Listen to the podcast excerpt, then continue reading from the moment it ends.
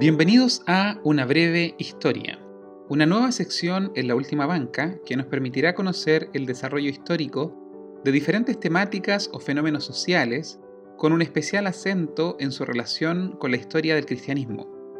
Hoy veremos una breve historia del cuidado de los huérfanos y la adopción. El presente trabajo toma como referencias principales huérfanos en el Mediterráneo antiguo y en el cristianismo primitivo, publicado en Acta Teológica por el profesor John Fitzgerald, y la tesis doctoral de Sarah Charlton, La creación de las familias, cristianismo y adopción contemporánea, las cuales se encuentran disponibles en su versión en inglés en la descripción del video. El reconocimiento de los huérfanos como un grupo social especialmente vulnerable, carente de protección y poder, era un fenómeno ya observado en el mundo mediterráneo antiguo, aunque con diferentes matices. Existió una alta incidencia de huérfanos en la antigüedad, la cual estaba íntimamente ligada a la muerte prematura del padre, ya que, dada la estructura patriarcal del mundo antiguo, se consideraba típicamente como huérfano a quien había perdido a su padre.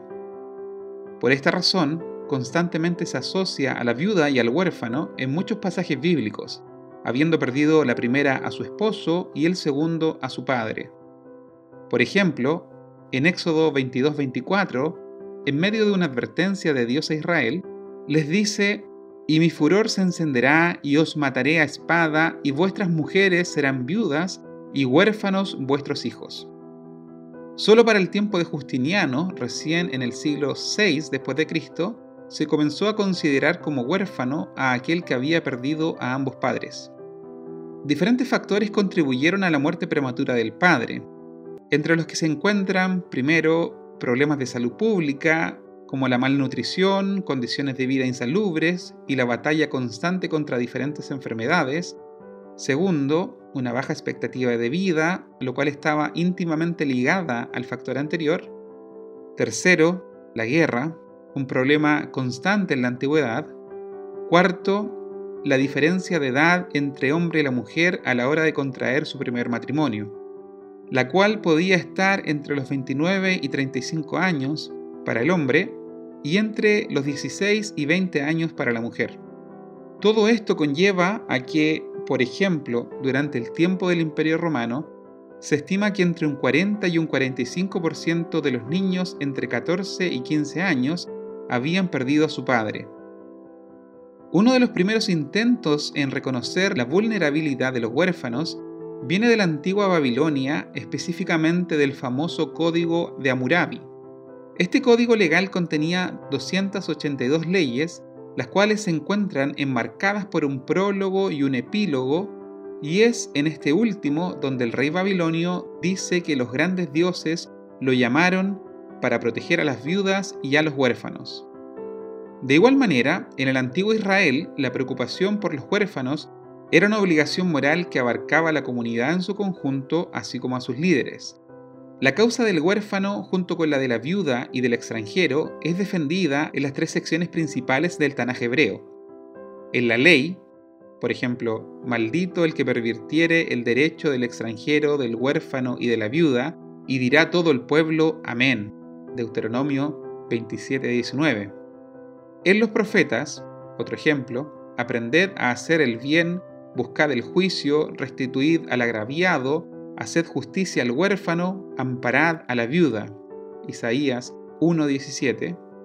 Y en los escritos, cantad a Dios, cantad salmos a su nombre, exaltad al que cabalga sobre los cielos, ya es su nombre, alegraos delante de él, Padre de huérfanos y defensor de viudas es Dios en su santa morada. Salmo 68, versículos 4 y 5. No son pocos los pasajes en que el mismo Yahweh, Dios de Israel, es quien asume el rol protector de los huérfanos, asegurándose de que sean tratados con justicia. Esta preocupación por los huérfanos tendrá un impacto directo en el cristianismo primitivo, heredero directo de las escrituras judías, así como de su espiritualidad y moralidad. Otro ejemplo de preocupación por los huérfanos, específicamente los huérfanos de la guerra, lo encontramos en la antigua Grecia, tomado de inscripciones encontradas en Tasos y en la antigua ciudad de Rodas. Los ciudadanos de Tazos y Rodas tomaron medidas para garantizar que las familias de los guerreros caídos no sufrieran pérdidas sociales o económicas. Pero estas medidas no eran por razones puramente humanitarias. El cuidado patrocinado por el Estado buscaba fomentar el servicio militar, asegurándose con esto un suministro continuo de ciudadanos soldados en el futuro. Esta preocupación no se limitaba únicamente a estas dos ciudades, sino que otras ciudades-estado griegas también asumían cierta responsabilidad por los hijos de aquellos que habían muerto en batalla. La Roma imperial, a diferencia de Atenas y otras ciudades-estado griegas, nunca desarrolló un programa a favor de los huérfanos de sus soldados caídos. Ante la ausencia de un cuidado estatal, esta responsabilidad recaía sobre la familia y los amigos del fallecido. Y es aquí donde Roma hace su mayor contribución al cuidado de los huérfanos al tratar de regular legalmente el cargo de tutor o protector. Es en Roma también donde la adopción tiene un importante desarrollo jurídico. Existían dos formas de adopción, adrogatio y adoptio. Adrogatio describía la transferencia de alguien desde un pater familias conocido a otro. Al ser un procedimiento consentido e informado, no se permitía practicar en menores, ya que se requería la aprobación del adoptado. Adoptio, por su parte, consistía en la adopción legal de alguien que no tenía pater familias. En el pater familias recibía la potestad de reconocer como persona a un niño nacido dentro de su hogar. Si el pater familias le rechazaba, el niño era llevado a la lactaria, lugar público en el que podía ser rescatado por alguien o simplemente se le dejaba morir. La familia en la sociedad romana no era un término que definiera a parientes cosanguíneos, sino que una construcción legal que incluía niños adoptados. La adopción llegó a ser una forma reconocida de asegurar un heredero legítimo y los niños abandonados fueron un medio para garantizar aquello. Luego de la fragmentación del Imperio Romano, con sus reconocibles leyes de adopción, estas desaparecen de los códigos legales de Europa Occidental por casi 1500 años. Ahora bien, ¿qué hay del cristianismo y su relación con los huérfanos y la adopción? En el Nuevo Testamento, Aparte de la mención figurativa de Juan 14, 18, se hace referencia de forma directa a la causa del huérfano y la viuda, siguiendo la tradición veterotestamentaria, solo en Santiago 1.27. La religión pura y sin mácula delante de Dios el Padre es esta, visitar a los huérfanos y a las viudas en sus tribulaciones y guardarse sin mancha del mundo. Sin embargo, existen otras menciones desde donde podemos inferir que las viudas y por extensión los huérfanos fueron amparados, como la distribución diaria de los alimentos mencionada en Hechos 6.1 o la resurrección de un huérfano en Lucas 7.11 al 17, el hijo de la viuda de Naín. Por otra parte, al leer a los padres apostólicos vemos que el mismo espíritu en favor de los huérfanos que emana de las escrituras se mantiene vivo en sus epístolas. Así por ejemplo, en la primera carta de Clemente de Roma a los Corintios, encontramos una cita a Isaías 1.17, en donde el profeta exhorta a juzgar la causa del huérfano. Otro ejemplo lo tenemos en Ignacio de Antioquía y su carta a la iglesia en Esmirna, en donde describe a sus opositores teológicos como aquellos que no se preocupan del huérfano. Y exactamente de esta misma manera son descritos en la carta de Bernabé aquellos que están en el camino de las tinieblas. Policarpo de Esmirna, por su parte, en su carta a los filipenses, advierte a los presbíteros a no descuidar al huérfano. Todas estas referencias del cristianismo primitivo, junto a otras presentes en el Pastor de Hermas y en obras de Justino y Tertuliano, dan cuenta de una preocupación por el cuidado de los huérfanos que no se limita al oficio eclesiástico, sino que también involucra activamente a la Asamblea en la recaudación de fondos para ir en su ayuda. La acción de los cristianos en los tres primeros siglos no se limitó únicamente al apoyo y protección de los huérfanos, sino que en obras como la Didascalia Apostolorum, la cual junto con la Didache forman lo que se ha denominado como constituciones apostólicas, se instruye al obispo que se esfuerce en la crianza de los huérfanos, asegurándose así de que nada les falte. También se exhorta a que si alguno de los hijos de los cristianos queda huérfano, aquellos hermanos que no tengan hijos le puedan adoptar. Entre los huérfanos cristianos es probable que los hijos de los mártires fueran considerados una prioridad, y un ejemplo de esto lo tenemos a principios del siglo III, en el relato del martirio de una mujer noble llamada Perpetua y de su esclava Felicitas, la cual estaba embarazada al momento de su arresto.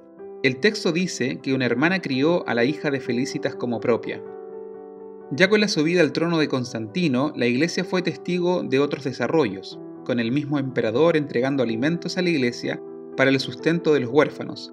Y ya para el siglo IV, la iglesia establecía el primer orfanato en Constantinopla, el cual llegó a ser un importante centro de actividades educativas y filantrópicas. Aunque no existió la adopción de forma legal en los siglos posteriores de la Europa medieval y de la Reforma, el cuidado de los huérfanos gozó de una amplia aceptación entre la población general, la provisión para estos niños generalmente era informal, aunque incluía arreglos contractuales como la tutela.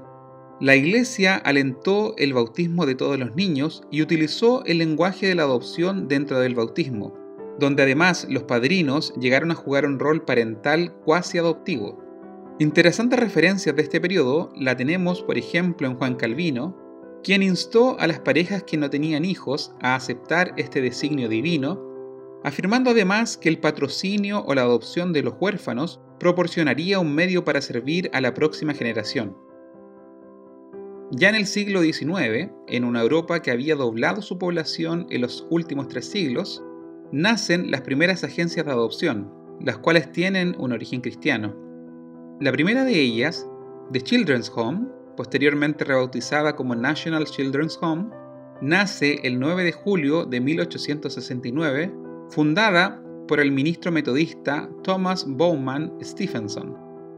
También en Inglaterra, contemporáneos a Stephenson, que trabajaron por la educación y el cuidado no solo de los huérfanos, sino también de los niños pobres, fueron Thomas John Bernardo, quien para su muerte en 1905 había establecido 95 hogares residenciales en donde se atendían a cerca de 8.000 niños, y Edward de Montjoie Rudolph, fundador de la Sociedad de Niños Abandonados y Extraviados, que más tarde se convertiría en The Children's Society.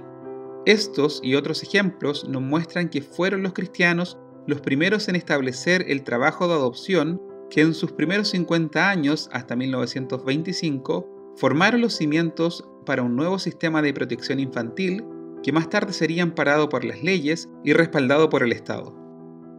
Considerando todo esto, no queda más que invitar a meditar en esta relación de larga data, que es la relación de la iglesia y el huérfano, y por extensión, la relación del cristiano y la adopción. En tiempos en que la vida humana es desechable y cuya dignidad es pisoteada cada día en los millones de abortos realizados cada año, es necesario caminar hacia un compromiso real con el niño no deseado que logran hacer es necesario que aquellos que hemos sido beneficiados de la adopción espiritual por Cristo Jesús, comencemos también a hablar abiertamente de este tema y, por qué no decirlo también, considerar la adopción como una manera de extender el amor cristiano dentro de nuestras propias familias. Dios les bendiga.